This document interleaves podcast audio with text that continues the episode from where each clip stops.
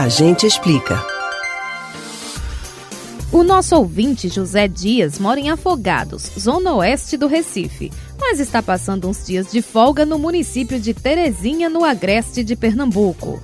Ele conta que a cidade é muito agradável. Durante a tarde, a temperatura ambiente fica em torno de 32 graus. Já à noite, à noite, por volta de 6, 7, a temperatura cai para 21, 22 graus. Na madrugada, Tony, chega a 18, 19. Por que isso? José, para entender essa variação, é importante conhecer o conceito de amplitude térmica. Você sabe o que é isso? A gente explica. A amplitude térmica é a diferença entre a temperatura máxima e a mínima registradas em um determinado local dentro de um espaço de tempo. Assim, esse cálculo pode ser feito, por exemplo, para um ano, um mês, uma semana ou mesmo um dia. Para ficar mais fácil de entender, vamos usar os números informados pelo ouvinte. Considerando que dentro do período de 24 horas, a maior temperatura registrada em Terezinha foi de 32 graus e a menor foi de 18, a amplitude térmica diária da cidade foi de 14 graus, que é relativamente alta. Diversos fatores interferem na amplitude térmica de uma região.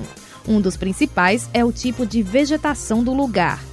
Quanto mais escassa e rasteira ela for, menos massas de ar ficam retidas no ambiente, fazendo com que a temperatura mude mais ao longo do dia. É o caso, por exemplo, das áreas desérticas, onde em alguns pontos a temperatura pode atingir 48 graus durante o dia e chegar perto de zero à noite.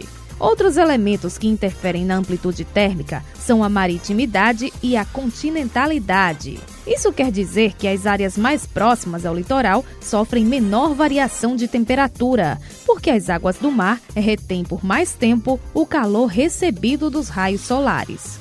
Já os locais situados no interior do continente não contam com essa influência dos oceanos e tendem a perder calor mais rapidamente. O sobe e desce dos termômetros em um lugar também tem a ver com o relevo, ou seja, a paisagem física da região. Dependendo de qual seja a formação geográfica, as massas de ar dentro dela podem se manter ou se dissipar mais facilmente, segurando ou alterando a temperatura.